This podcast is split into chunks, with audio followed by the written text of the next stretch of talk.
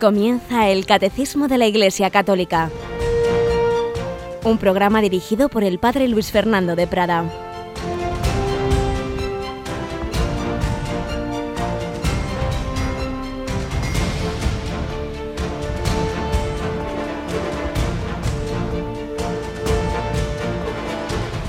Alabados sean Jesús, María y José. Muy buenos días, querida familia de Radio María.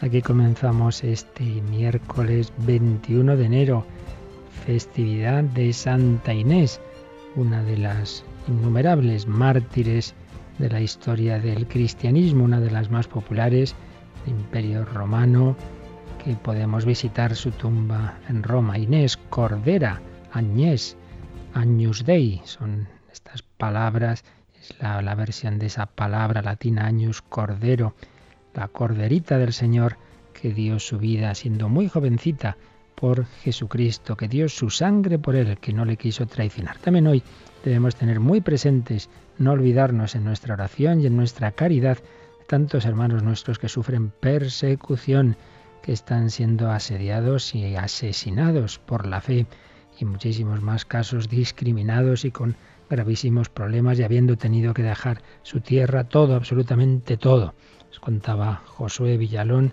que tiene programa en Radio María, en Ayuda a la Iglesia Necesitada, pues cómo pasó la Navidad allí con cristianos huidos de países del Oriente Medio, donde está ese llamado Estado Islámico, y que no tenían nada y les decían, hemos perdido todo menos la fe. Qué maravilla, hemos perdido todo menos la fe. No han perdido su fe y su confianza en Dios, a pesar de todo lo que están sufriendo. Tenemos a Cristina Rubio. Buenos días, Cris. Muy buenos días, padre. Impresionante testimonio de nuestros hermanos, ¿verdad? Sí, la verdad es que da envidia, ¿no? Tener ese valor para, pues, decir sí a Jesucristo. Hemos perdido todo menos la fe. Les acompañamos en nuestra oración y también estamos en una semana con una intención de oración muy importante, ¿verdad?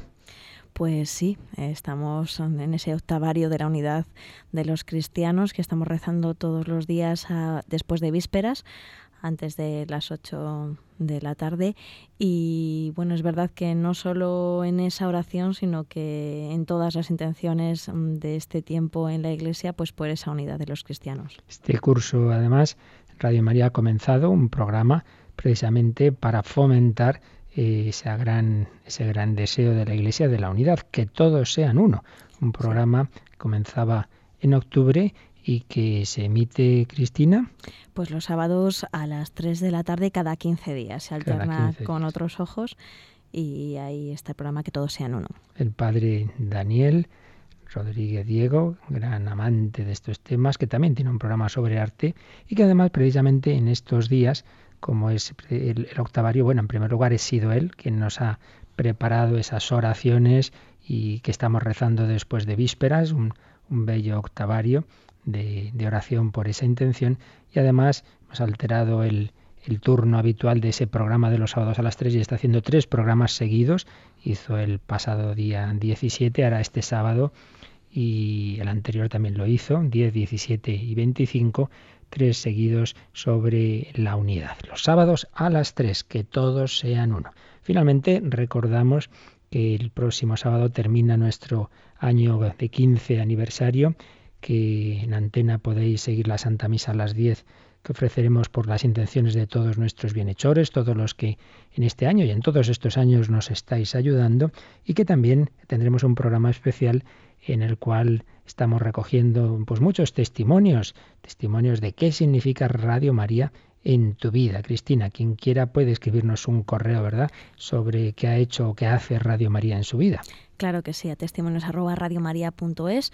Estamos recibiendo durante todo este año muchos testimonios que pues nos han ayudado a todos mucho y que todavía pueden seguir usando porque pues es un regalo para nosotros y para todos los oyentes escuchar esos testimonios de cómo Radio María puede cambiar tu vida y la puede seguir cambiando. Pues ya sabéis, testimonios arroba. Y vamos nosotros también con nuestro testimonio que nos ayude también a enfocar este día con los ejemplos de algún cristiano, hoy de un chico jovencito, muy jovencito, que también ofrecía su vida, su enfermedad, su sufrimiento en confianza en el Señor.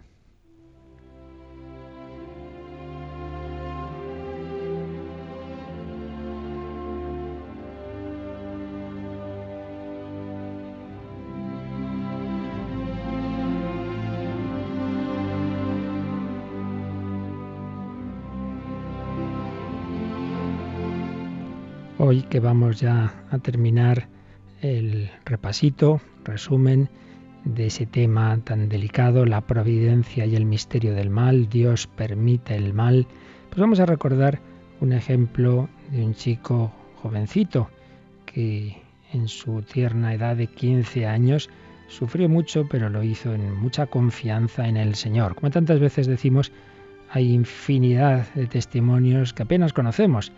Salen tantas veces las cosas malas que tenemos entre nosotros y, en cambio no conocemos los propios miembros de la Iglesia, la gran constelación de, ejemplos preciosos, de santos canonizados y de muchísimos más, por supuesto que ni lo están ni lo estarán nunca, porque bueno, la Iglesia solo canoniza a unos poquitos como modelo y ejemplo, pero es imposible ni hace falta, ¿verdad?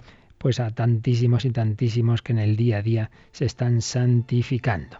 Y es que recientemente pues me llegó a mis manos un librito que se titula Antonio José Lombardo, 15 años, una huella, de un jovencito, pues que no hace mucho fallecía, y bueno, hace ya algunos años, pero para, para digamos, en una visión global de la historia de la Iglesia, es no hace nada. 1978 fallecía este jovencito del que vamos a decir alguna cosa hoy y si no acabamos pues seguiremos también mañana. Antonio José nacía el 3 de septiembre de 1963 en Granada, siendo bautizado a los cinco días en la parroquia del Sagrario.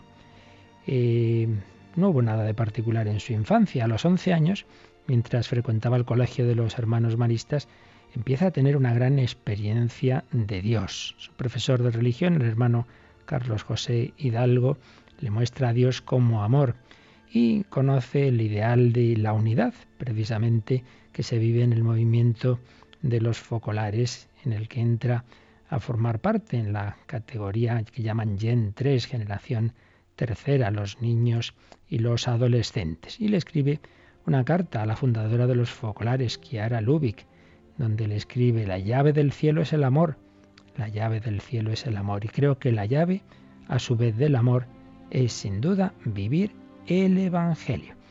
Escribía en 1974, año en el que participa en Roma en un encuentro internacional de esos jóvenes focolares y se reafirma en la elección del Dios amor como ideal de su vida. La familia, los compañeros, todos los que le tratan, perciben en este muchacho su amabilidad, simpatía y generosidad, su deseo de compartir con los demás la vida del Evangelio.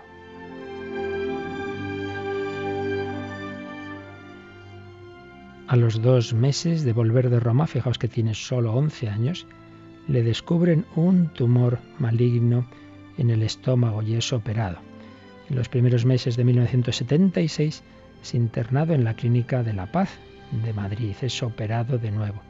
El 29 de abril escribe de nuevo a Kiara Lubick y le confía sus experiencias.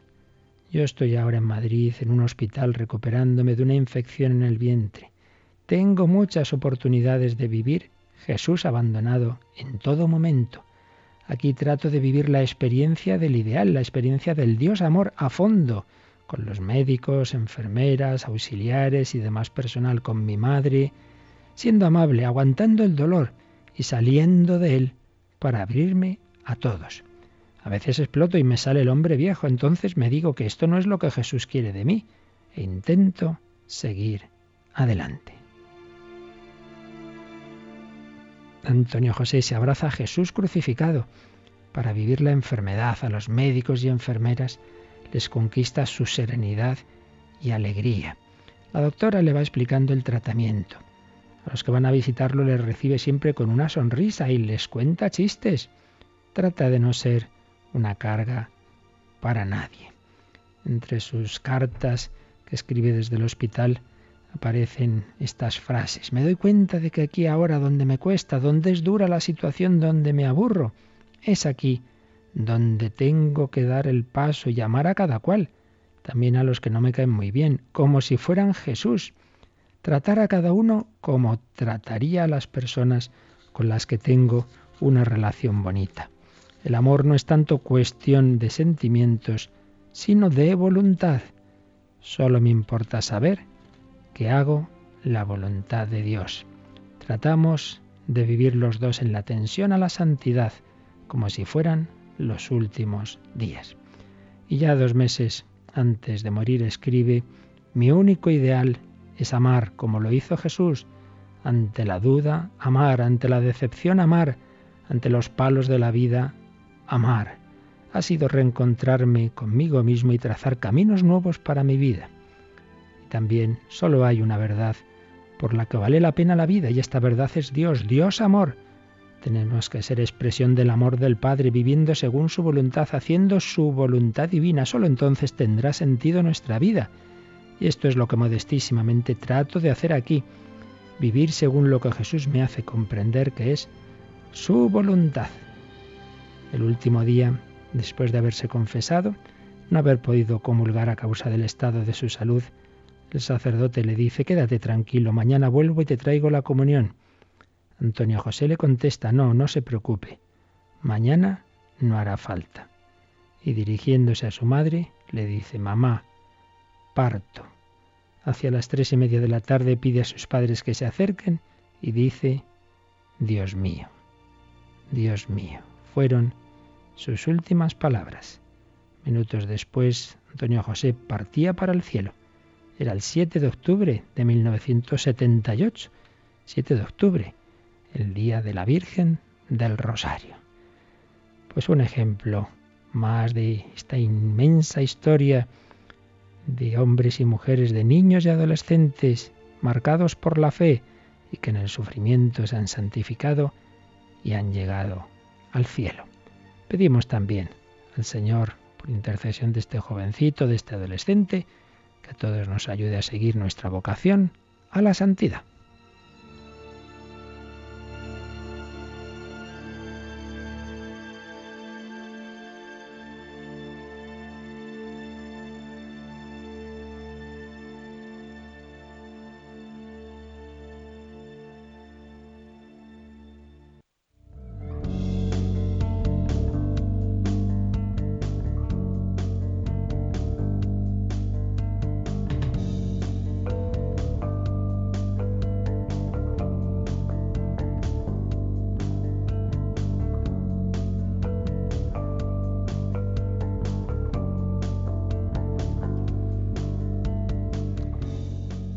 Cristina, tenemos muchos ejemplos ¿eh? entre nosotros.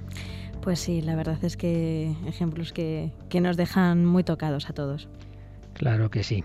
Y precisamente estábamos ayer repasando, resumiendo, dándole una última vuelta a este tema al que hemos dedicado muchas catequesis, la providencia, la providencia y el misterio del mal, pero lo hacíamos ayer volviendo a decir lo que ya habíamos explicado con calma de una manera resumida, aprovechándonos, siguiendo el Yucat. Pero nos quedaba un número antes de que ya cambiemos de capítulo y es el número 51 del Yucat que nos quedaba por, por leer que hace una síntesis de algunas de las ideas, algunas, repito que todo esto lo hemos visto con mucha detención en bastantes días, no podemos volver a explicar todo, pero bueno, vamos a, ver cómo sintetiza en este número 51 el Yucat este tema tan, tan complejo y tan vivencial. Precisamente el testimonio que acabamos de leer va en esa línea, ¿verdad? Dios permite que un jovencito pues sufra y muera.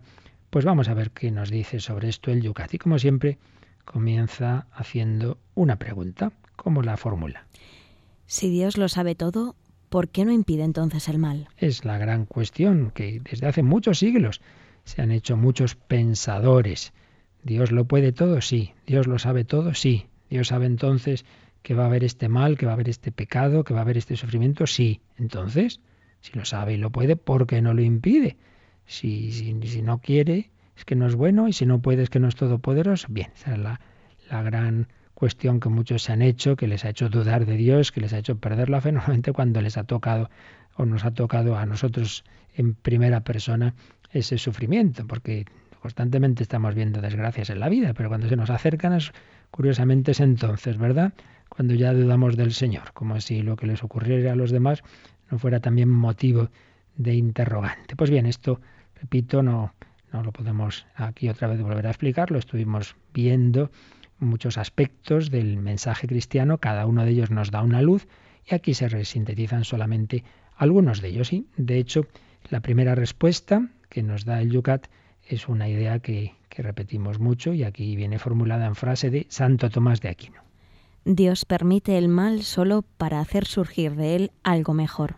Por tanto, sí, Dios permite el mal, pero si lo permite es porque Él en su infinita inteligencia y viendo todo el conjunto de nuestra vida y nuestro destino eterno y el conjunto de la humanidad y su consumación, Él ve mucho más lejos que nosotros y sabe que este mal particular que ahora permite, en el conjunto de lo que realmente es bueno para nosotros en una visión de eternidad, permitir ese mal es bueno, va a poder sacar de él un bien. Este chico del que hemos estado hablando, pues está en el cielo. Y ese es el destino al que todos estamos llamados. Y quién sabe si a lo mejor mm, hubiera llevado una vida normal, si no se hubiera podido apartar de Dios, si no hubiera podido pues llevar luego una vida peor, quién sabe. El Señor sabe más que nosotros. Tenemos que fiarnos y partir de esta certeza. Si Dios permite el mal, es porque de él puede surgir algo mejor. Vimos en su momento muchos ejemplos que aparecen en la propia Sagrada Escritura y sobre todo está claro está el, el, ejemplo supremo y máximo que es el propio Jesús. Dios permitió el mal de la pasión, el mal de la crucifixión, la muerte de Cristo, pero lo que iba a venir era mucho mejor, la victoria definitiva de la resurrección. Pues bien, esta afirmación principal, pues luego la va desarrollando con algunas pinceladillas que en unas líneas, pues bueno, nos dicen algo de lo mucho que más a fondo nos ha explicado el catecismo, pero bueno, vamos a ver cómo aquí eh, va dándonos estas lucecitas el Yucat, Cristina. El mal en el mundo es un misterio oscuro y doloroso. El mismo crucificado preguntó a su padre, Dios mío, ¿por qué me has abandonado? Hay muchas cosas incomprensibles. Así pues, primera afirmación, después de de la que ya hemos visto antes. Lo primero que recoge el Yucat es partir de, de, que ciertamente estamos ante un misterio. Que no se puede decir cuatro frasecitas y ya está. No, no, pues esto es así y listo. Pues no, es un misterio, claro que es un misterio. Dios es misterio, el hombre es misterio, cada uno de nosotros somos un misterio, la libertad de cada uno, cómo nos interrelacionamos y por supuesto el, el tema del mal es un misterio. No, no, no podemos eh, solventarlo así de, de cualquier manera. Y la prueba es que el propio Hijo de Dios, hecho hombre, cuando a él le llega el dolor, pues asume esa frase del Salmo, Dios mío, Dios mío, ¿por qué me has abandonado? Y en Gesemaní dirá, Padre, si es posible, pase de mí este cáliz. Por tanto, si él mismo, teniendo muy claro lo que quería hacer y habiéndolo dicho muchas veces, el Hijo del Hombre va a ser entregado, crucificado, pero al tercer día resucitará, sí, pero cuando le llegó la oscuridad, el poder de las tinieblas, pues a él también le costó. Por tanto, no nos extrañe, estamos ante un misterio, estamos ante una realidad que a veces nos supera. Por tanto, misterio, situación dolorosa, hay muchas cosas incomprensibles, pero, sigue diciendo Yucat. Pero tenemos una certeza, Dios es totalmente bueno. Cuando entrevistaba a este matrimonio del que también hemos hablado, los padres de Miguel Rivas, que también fallecía de, cáncer, en su caso un poquito más, con 20 años, y lo han pasado tan horrorosamente mal a lo largo de estos años de, del cáncer y con sus alternativas. Y, insistía el padre en una ocasión que le entrevistábamos en, la misa de las, antes de la misa de las familias en, en Radio María. Decía, pero yo siempre, por mal que lo pasara, repetía y estaba seguro, Dios es bueno, Dios es bueno aunque a veces dudemos de ello. No, no, Dios es bueno. Y al final, cuando ya todo ha concluido en ese partir para el cielo, Miguel, pues les había quedado esa certeza. Dios es bueno. Siempre es la tentación del demonio, es mostrarnos a Dios como un Dios malo, como un Dios cruel. Mira, mira, cómo Dios te hace sufrir. Mira, mira, tú que te has portado bien y mira cómo te paga, que es lo que le tentaba a Job. No nos olvidemos. El libro de Job viene a ser eso, un hombre que todo le va bien y Satanás le pide a Dios, déjame, déjame, que le ocurran desgracias, ya verás cómo te maldice. Y no, no. Job, por lo menos en un primer momento, luego tiene su momento también de crisis, pero se mantiene fiel a Dios, de, de él recibimos los bienes también debemos aceptar los males. El Señor me lo dio, el Señor me lo quitó, bendito sea el nombre del Señor. Pues bien, ya en clave de Nuevo Testamento, no quiero, no puedo dudar del amor de Dios. Dios es totalmente bueno. ¿Qué sigue diciendo el Yucat? Nunca puede ser el causante de algo malo.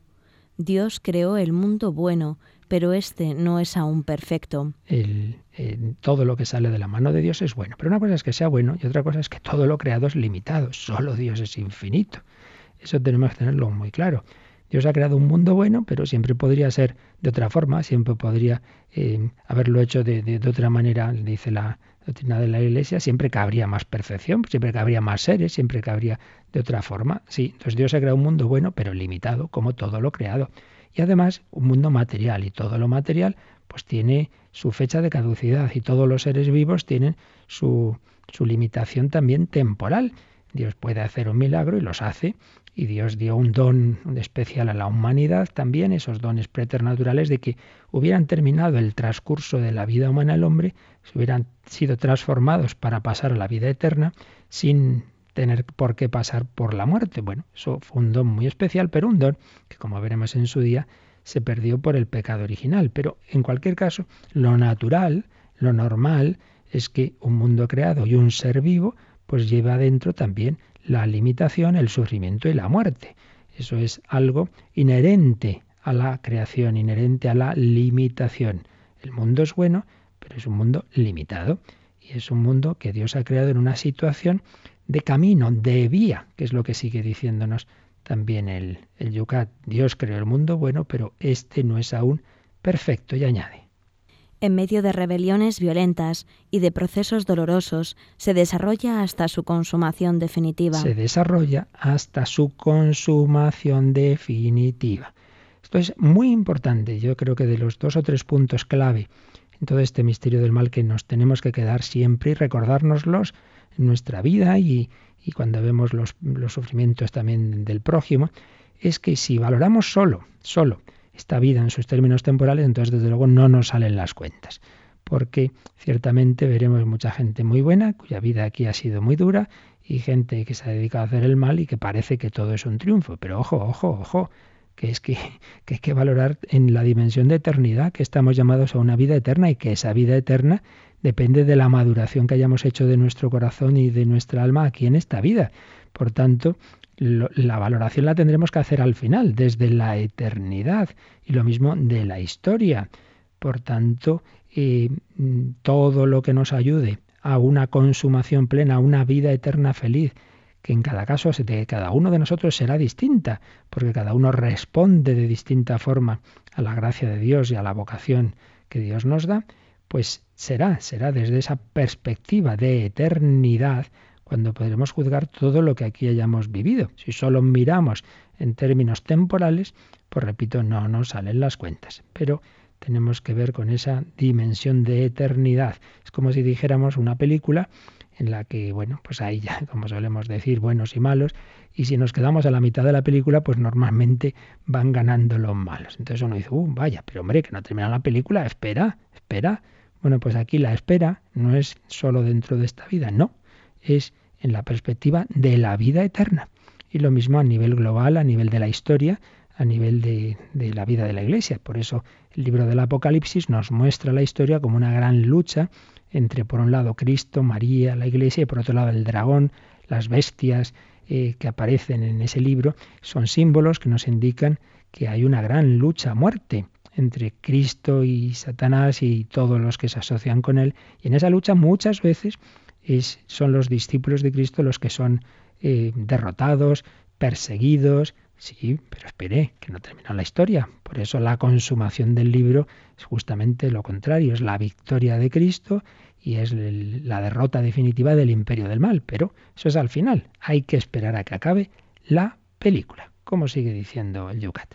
De este modo se puede situar mejor lo que la Iglesia denomina el mal físico, por ejemplo, una minusvalía de nacimiento o una catástrofe natural. Así pues, el mal físico, aquella privación de un bien debido a nuestro cuerpo, a nuestra naturaleza, tenemos que situarla en esa perspectiva de eternidad. Quiere decir, por ejemplo, nace un, niño con una discapacidad eh, seria, pongamos de tipo intelectual. Eh, entonces, qué pena, pues, pues es verdad, claro que sí. Pues en principio pues, pues es evidente que es un mal y es doloroso. Pero si por otro lado lo vemos en perspectiva de eternidad y sabemos que ese niño va a estar eternamente en el cielo, hombre, las cosas cambian, ¿no? Ya en esa perspectiva de eternidad veremos que ha valido la pena la vida de ese niño que ha recibido, como tantas veces lo vemos, amor de su familia, que ha sido acogido, pues en dolor, pero en amor también, y que ha recibido, porque para eso no hace falta ser consciente, la gracia de Dios en su alma, y que por esa gracia de Dios va a estar eternamente en el cielo, pues hombre, entonces ha valido la pena. Pero claro, si no tenemos esa visión de eternidad, nos puede parecer que hay vida sin sentido. Pues no es así. Toda vida humana tiene un sentido y un destino eterno. ¿Qué más dice? Por el contrario, los males morales vienen al mundo por el abuso de la libertad. Así pues, mal físico, que es el que enseguida todos mm, vemos y nos afecta, el dolor, la enfermedad y tal, pero en realidad lo peor es el mal moral, es el pecado. Dios eh, permite el mal físico en el sentido de que ha creado un mundo limitado, pero sobre todo permite un mal que es peor que es el moral, pues porque nos ha creado seres libres, ángeles y hombres, seres libres. ¿Por qué? Porque la libertad es necesaria para responder a nuestra vocación al amor, a la amistad, porque estamos llamados a unirnos con Dios por amor. Esto lo hemos repetido y repetiremos mil veces. Todo el sentido de la creación y de la vida viene de aquí, que Dios nos invita a ser eternamente felices con Él, uniéndonos con Él por amor de amistad. Pero la amistad nos impone, la amistad se ofrece. Eso implica la libertad y la libertad implica que podemos decir sí o podemos decir no. Y el decir no es el pecado y sus consecuencias dramáticas, pero que Dios las permite porque prefiere crear seres libres que, aunque puedan pecar, también pueden decir que sí, también pueden amar. Males morales que vienen al mundo por el abuso de la libertad. Males morales como los que sigue diciendo el Yucat. El infierno en la tierra, niños soldado, ataques de terroristas suicidas, campos de concentración, es obra de los hombres la mayoría de las veces. El infierno en la tierra, lo que más nos hace sufrir en esta vida habitualmente. Ojo, no le echemos la culpa a Dios porque lo hacemos nosotros mismos, nos hacemos sufrir unos a otros. Y otros sufrimientos que podemos decir, no, hombre, esto no viene directamente del hombre, pero es verdad que se aliviarían mucho si todos viviéramos en la caridad, como cuando uno va a un hospital o algún centro atendido por religiosos, por religiosas, donde hay amor, donde hay caridad, y, ves que hay alegría a pesar de la enfermedad, a pesar de las discapacidades. Y si eso lo hiciéramos todos, pues ciertamente el mundo sería mucho más alegre, mucho más feliz. Viviríamos la limitación, pues como algo normal, pero sin ese dramatismo del sinsentido, de la desesperación. Lo malo es quien se desespera sin ningún sentido. Por eso sigue diciendo Yucat. Por eso la cuestión decisiva no es cómo se puede creer en un Dios bueno cuando existe tanto mal, sino cómo podría un hombre con corazón y razón soportar la vida en este mundo si no existiera Dios. Es una buena reflexión del Yucat. No digamos cómo se puede creer en un Dios bueno cuando existe tanto mal, sino no, no, pensemos cómo podría yo soportar la vida en este mundo si no existiera Dios. Y de hecho, da mucho que pensar que los pueblos pobres, donde tantas veces hay catástrofes naturales, que las sufren más porque no tienen suficientes infraestructuras, edificios débiles, etcétera, y hay muchas muertes y tal, y cuando ocurre eso aquí en Occidente, ah, fíjate, fíjate, y, y creen en Dios, y Dios permite esas cosas, y luego ellos, los que lo sufren, para nada les lleva a dudar de Dios, al revés, se aferran al Señor, confían en Él, le dan gracias, y rezan por los difuntos, es tremendo cómo somos nosotros los que nos creemos muy listos, los que dudamos de Dios y tanta gente humilde y buena, pues lo que hace es precisamente acercarse más al Señor. Y a continuación viene, eh, si hemos dicho que un punto clave es la visión del cielo, de la vida eterna, luego hay otro punto central que es el misterio de Cristo, que nos dice el Yucat. La muerte y la resurrección de Jesucristo nos muestran que el mal no tuvo la primera palabra y no tiene tampoco la última. Del peor de los males hizo Dios salir el bien absoluto. La muerte y la resurrección de Jesucristo, este es el punto central al que siempre debemos mirar. Nos muestran que el mal no tuvo la primera palabra ni tiene la última. La última es de la resurrección. Jesús ha vencido la muerte, Jesús ha vencido el odio y al y al rencor con el amor. Padre, perdónalos porque no saben lo que hacen. Por tanto, sí, si nos quedáramos en la película el Viernes Santo por la tarde o el Sábado Santo, estaríamos, pues como estaban los apóstoles, hechos polvo, desanimados, incluso desesperanzados como los de Maus. Pero es que la película siguió y el domingo Jesús resucitó como todos resucitaremos. Por eso concluye el Yucat. Creemos que en el juicio final Dios pondrá fin a toda injusticia. En la vida del mundo futuro el mal ya no tiene lugar y el dolor acabará. El mal ya no tendrá lugar, el dolor acabará. Veamos siempre esa perspectiva de eternidad, que no es un sueño, porque esto ya lo ha anticipado Jesús con su resurrección, esto no son, no son ilucubraciones, no son meros deseos, ya ha ocurrido. Si Jesús ha resucitado y ha vencido el mal, también lo hará en nosotros si con Él sufrimos, viviremos con Él, si con Él morimos, viviremos con Él. Si miramos, volvemos un momento atrás, Cristina, verás que al lado del número 51 viene una cita muy bonita de San Pablo en Romanos 8, 18. Pues considero que los sufrimientos de ahora no se pueden comparar con la gloria que un día se nos manifestará. De nuevo, la visión de eternidad, sí, lo pasamos mal, pero nos daremos cuenta de que lo que aquí hemos sufrido no se puede comparar, no es nada, hombre, no es nada comparado con la gloria que nos vendrá. Y luego viene otra cita del escritor C.S. Lewis, el autor de las Crónicas de Narnia, que sufrió mucho, que, que se enamora de una mujer que al poco tiempo tiene un cáncer, escribe ese librito Una pena en observación, el diario de lo que él iba pensando, y tiene un librito que yo os aconsejo, interesantísimo, El problema del dolor, librito breve donde, pero donde analiza a fondo todo este tema del mal. Pues bien, una de las ideas de Luis nos la recoge aquí el Yucat. Dios susurra en nuestras alegrías, habla en nuestra conciencia, pero en nuestros dolores grita. Son su megáfono para despertar a un mundo que no oye. Muy interesante la idea. Dios nos habla de una manera suave a través de las cosas buenas, de la naturaleza, nuestras alegrías, pero muchas veces no nos enteramos y tiene que gritarnos. ¿Y cómo nos grita? En el dolor. El dolor viene a ser el megáfono para despertar a un mundo que no oye. Y es verdad, mucha gente que vive inconsciente, que le va todo muy bien y no se preocupa y está en sus tonterías hasta que llega el palo, hasta que llega el dolor, hasta que llega un diagnóstico, hasta que llega una tragedia. Y entonces es un grito en su vida, que muchas veces sí les desconcierta, pero luego al final les hace tomarse la vida con más profundidad. Dios grita a través del dolor. Bueno, repetimos que ha sido solo recoger algunas de las ideas que ya vimos con mucha más detención, pues eh, comentando lo que nos dice el catecismo, pero aquí hemos visto esta síntesis que nos hace el Yucat. Pues terminamos este repaso de este apartado de la providencia, la providencia y el misterio del mal. Vamos a hacerlo bendiciendo al Señor, que no dudemos de Él, que confiemos que Dios es bueno. Bendice al Señor, lo hacemos con este en esta composición del maestro de la capilla vaticana, eh, Frisina.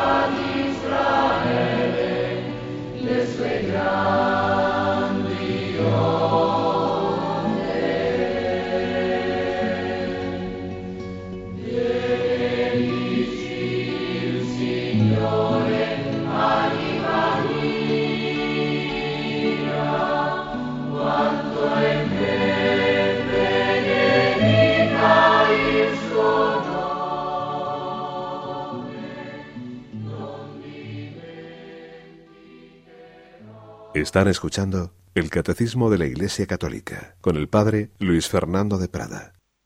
Pues en el Catecismo de la Iglesia Católica vamos a dar un pasito más y vamos a resituarnos. Os recuerdo que tras una parte introductoria, la profesión de la fe, que significa creer, creo, creemos, hablamos de que Dios nos ha hablado, la revelación de Dios, hablamos de la transmisión de esa revelación divina a través de la de la escritura y de la tradición y hablamos de la respuesta del hombre a Dios, el, el, creo, creemos. Y después de esa introducción sobre qué es creer, pues hemos empezado a ver lo que creemos, cómo, siguiendo el credo. Eh, tenemos diversas fórmulas del credo, pero fundamentalmente el catecismo de la Iglesia Católica se va a fijar en dos, el credo que llamamos de los apóstoles, el símbolo apostólico, y el credo niceno-constantinopolitano. Y ambos credos pues tienen tres partes, cada una referida a una persona de la Santísima Trinidad. Y estamos en ese primer capítulo de esta segunda sección, de esta primera parte del catecismo, porque recordemos que el catecismo, que sintetiza lo que es la vida cristiana, tiene cuatro grandes partes. Lo que creemos, que es donde estamos ahora, lo que creemos, lo que celebramos, la liturgia, los sacramentos, lo que estamos llamados a vivir en nuestra vida ordinaria, la moral, y la oración, parte cuarta que explica en Radio María en un programa eh, de los viernes el padre Miguel Ángel Morán. Y nosotros estamos en la primera parte, lo que creemos. Pero lo que creemos tiene esa primera sección de qué significa creer y esta segunda sección de, de, cuál es el credo, cuáles son los contenidos de nuestra fe. Pues bien, en esos contenidos de nuestra fe, como digo, el credo tiene esos tres grandes apartados que el catecismo hace tres grandes capítulos. Primer capítulo creo en Dios Padre. Y ahí estamos diciendo, creo en Dios Padre Todopoderoso, Creador del cielo y de la tierra. Y en el comentario hemos visto, creo, en primer lugar, en Dios, que significa la fe en Dios, quién es Dios. Luego hemos visto, creo en Dios Padre, ¿qué significa Padre? Pues que un Dios es Trinidad, Padre, Hijo y Espíritu Santo. Estuvimos hablando de la Santísima Trinidad. Creo en Dios Padre Todopoderoso. Estuvimos hablando de los atributos de Dios particularmente de su omnipotencia. Creo en Dios Padre Todopoderoso, creador del cielo y de la tierra. Ya es donde hemos terminado hoy, creador.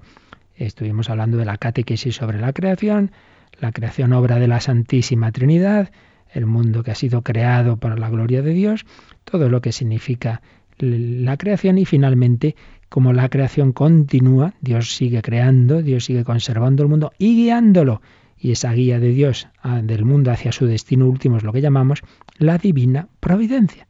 Esto es lo que hemos visto hasta ahora, es lo que hemos repasado y resumido en estos últimos días, bien con los números de resumen del propio catecismo, bien como hemos hecho ayer y hoy con el Yucat. Y entonces damos un siguiente paso. Creo en Dios Padre Todopoderoso, Creador del cielo y de la tierra. Entonces, ¿qué vamos a ver ahora? Pues qué significa eso del cielo y la tierra. Y en definitiva, aquí nos vamos a encontrar con unos seres que tienen que ver con ese cielo que ahora explicamos, que son los ángeles. Luego, ¿qué veremos? Pues luego hablaremos del hombre, la creación del hombre, el hombre creado a imagen de Dios, cuerpo y alma unidos, hombre y, mujer, varón y mujer. Hablaremos del hombre en su situación original en el paraíso y hablaremos también del pecado original. Con lo cual, terminaremos este primer capítulo, esta primera parte del credo, que se refiere a la primera persona de la Trinidad, con la cual se asocia la creación y todo lo que acabo de mencionar.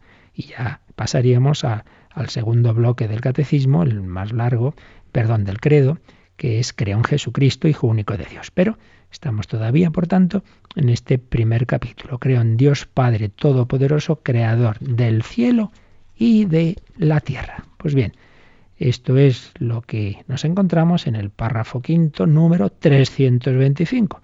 Un numerito así muy redondo, 325, 325, Cristina, que podemos leer.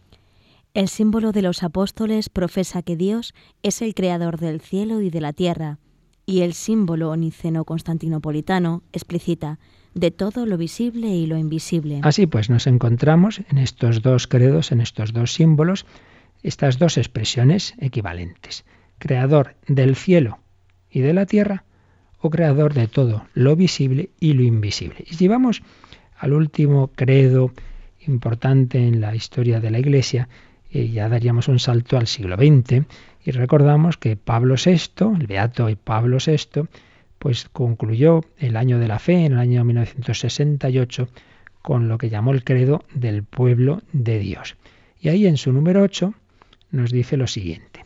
Creemos en un solo Dios, Padre, Hijo y Espíritu Santo, creador de las cosas visibles, como es este mundo en que pasamos nuestra breve vida, y de las cosas invisibles, como son los espíritus puros, que llamamos también ángeles, y también creador en cada hombre del alma espiritual e inmortal. Así pues, nos hablaba Pablo VI del Dios creador de las cosas visibles, como este mundo temporal, y de las invisibles, como son los ángeles y también nuestra alma. Y entonces vamos a, vemos que en diversos símbolos aparecen estas expresiones. Creador del cielo y de la tierra. Eso es una forma de decir en, en, los diversos símbolos, como decimos, de la historia de la Iglesia, creador de todo. En vez de decirlo así, Dios ha creado todo, se hace con esa disyuntiva, porque todo o es visible o es invisible. Cielo, tierra, cosas visibles, cosas invisibles. Ya en el símbolo níceno eh, se entendía por cosas invisibles los ángeles o espíritus puros. Seguramente se, apoyaban los padres conciliares en que ya San Pablo va a usar esta expresión. Fijaos que en Colosenses 1.16 San Pablo nos dice que en Cristo fueron creadas todas las cosas en los cielos y sobre la tierra, las visibles y las invisibles, ya sean los tronos, dominaciones, principados, potestades. Por tanto, es una expresión ya de raíz bíblica. Y luego el concilio cuarto de Letrán va a explicitar qué es eso de las cosas visibles e invisibles con unas palabras que también va a recoger el concilio Vaticano I. Creador de todas las cosas visibles e invisibles, de las espirituales y de las corporales, el cual, Dios, con su poder omnipotente, creó de la nada igualmente desde el comienzo del tiempo a ambas criaturas, la espiritual y la corporal, a saber, la angélica y la mundana. Así pues, creador del cielo y de la tierra, de las cosas visibles e invisibles. Pero el propio catecismo, en el 326, nos va a explicar un poco más el significado de estas expresiones. Vamos con ello, Cris.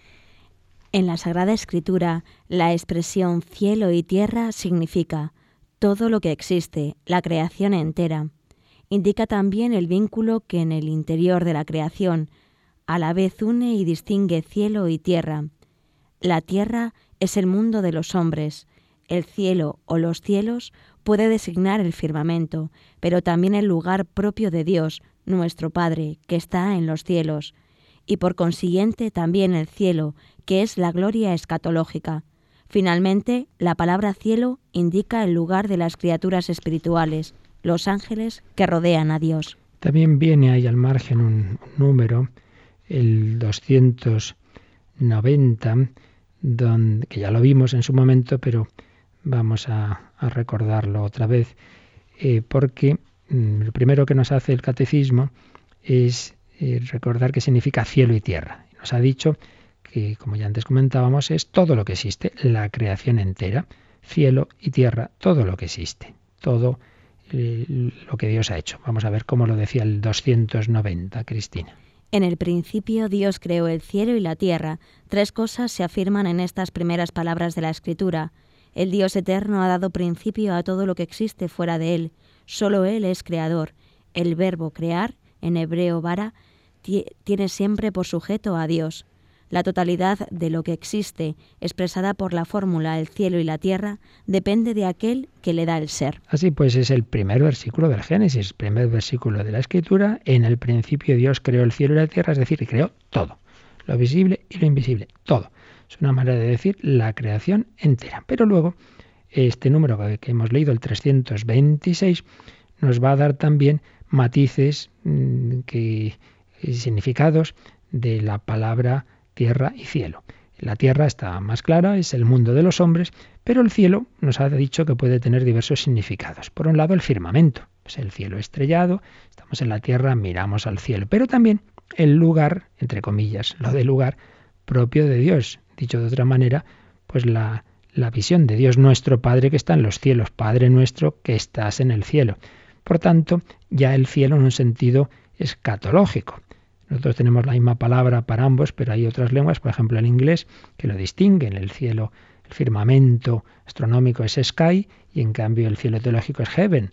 Pues nosotros tenemos que distinguir. ¿Estamos hablando de, del cielo del estrellado o estamos hablando del cielo escatológico? Padre nuestro que estás en el cielo. Dicho de otra manera, es la visión de Dios, es la cercanía de Dios, es la gloria de Dios.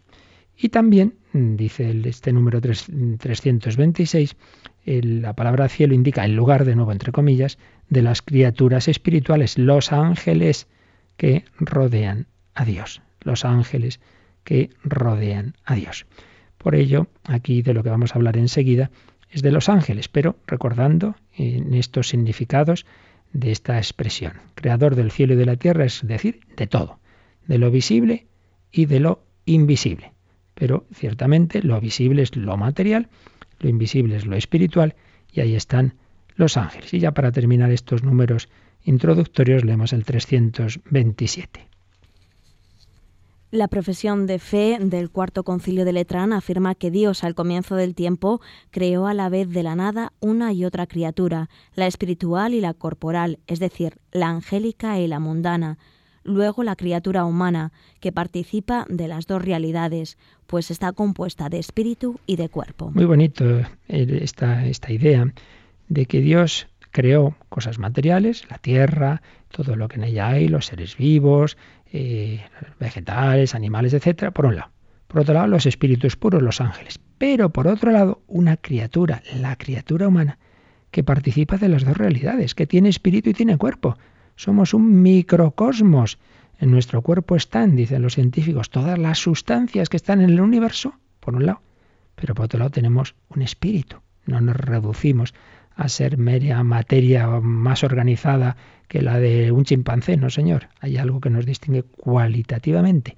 Somos ese microcosmos. Por un lado, pertenecemos al mundo material, somos en ese sentido animales, pero por otro lado somos racionales, espirituales, somos participamos de la naturaleza también de los seres espirituales, somos esa síntesis admirable.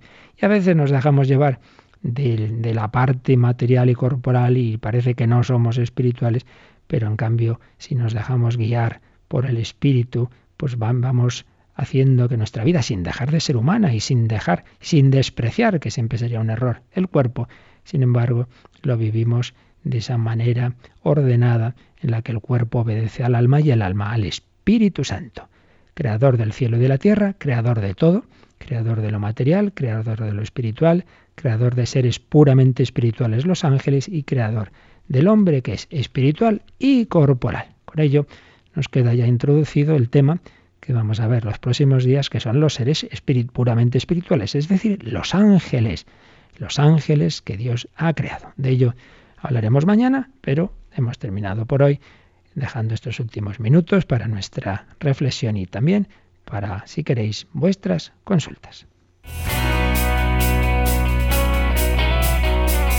Participa en el programa con tus preguntas y dudas. Llama al 91 153 8550.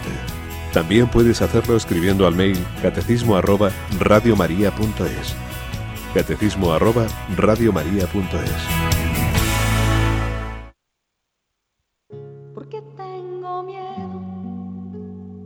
Nada es imposible para ti, ¿por qué tengo miedo? Si nada es imposible para ti, ¿por qué tengo miedo? Si nada es imposible para ti, ¿por qué tengo miedo? Si nada es imposible para ti.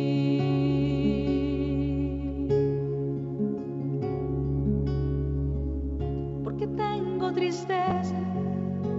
Si nada es imposible para ti, ¿por qué tengo tristeza?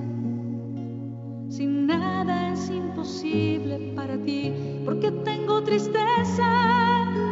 Si nada es imposible para ti, porque tengo tristeza. Si nada es imposible para ti, nada es imposible para ti,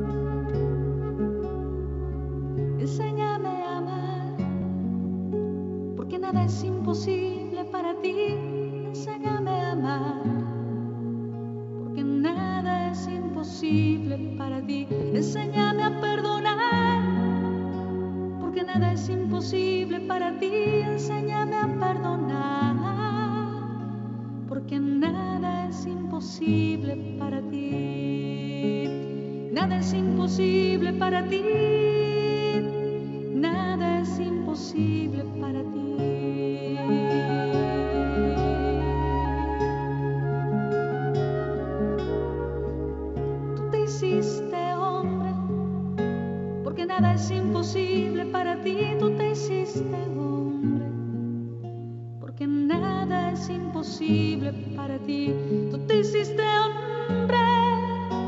Porque nada es imposible para ti, tú te hiciste. Tú te hiciste hombre, nada es imposible para ti, confianza en la providencia y fe en que el Hijo de Dios nos hizo ángel, se hizo hombre, se hizo hermano nuestro. Bueno, ¿alguna preguntita, Cris? ha llamado Teodoro desde Aranda de Duero y quiere que le diga la etimología de la palabra liturgia. Bueno, eso lo veremos cuando si llegamos algún día a la parte de la liturgia, ¿verdad? Pero bueno, en dos palabras viene del latín liturgia, que a su vez proviene del griego leiturgia y que significaba servicio público, obra del pueblo, porque viene de laos, pueblo, y ergón, obra. Entonces, obra del pueblo, un servicio público, pero que se fue cada vez refiriendo más al servicio religioso, a, la, a lo que el, el, culto que de una manera comunitaria, de una manera pública se hacía, y entonces en el Nuevo Testamento, en, el, lo que se llama la koiné, ¿no? el griego del Nuevo Testamento, se va a usar pues con diversos significados, pero fundamentalmente cada vez más se va a referir a ese culto espiritual comunitario. Y es el significado que tiene ahora para nosotros hay muchas formas de oración, de, rezar a Dios, de culto, pero lo que, se refiere, lo que quiere decir el culto público, el que es la propia Iglesia la que lo regula, como es la Santa Misa, los demás sacramentos, la liturgia de las horas, pues es lo que referimos con esa palabra liturgia, lo que es el culto público, lo que hacemos de una manera eh, comunitaria y jerárquica, eh, puesto que la comunidad de la Iglesia es una comunidad jerárquica. Bueno, pues lo dejamos allí, aquí y ya seguiremos y, como, como he dicho antes, pues vamos a empezar con esos nuestros hermanos que tenemos quizá en nuestra fe muy olvidados, que son los ángeles. Y tengamos en cuenta que todo lo que nos dice la fe no es simplemente para creerlo, es para vivirlo. Si Dios ha creado ángeles, pues es para que tengamos relación con ellos. Así que hablaremos de todo eso a partir de mañana, si Dios quiere. Pedimos al Señor su bendición. La bendición de Dios Todopoderoso, Padre, Hijo y Espíritu Santo, descienda sobre vosotros. Que paséis un feliz día en el Señor.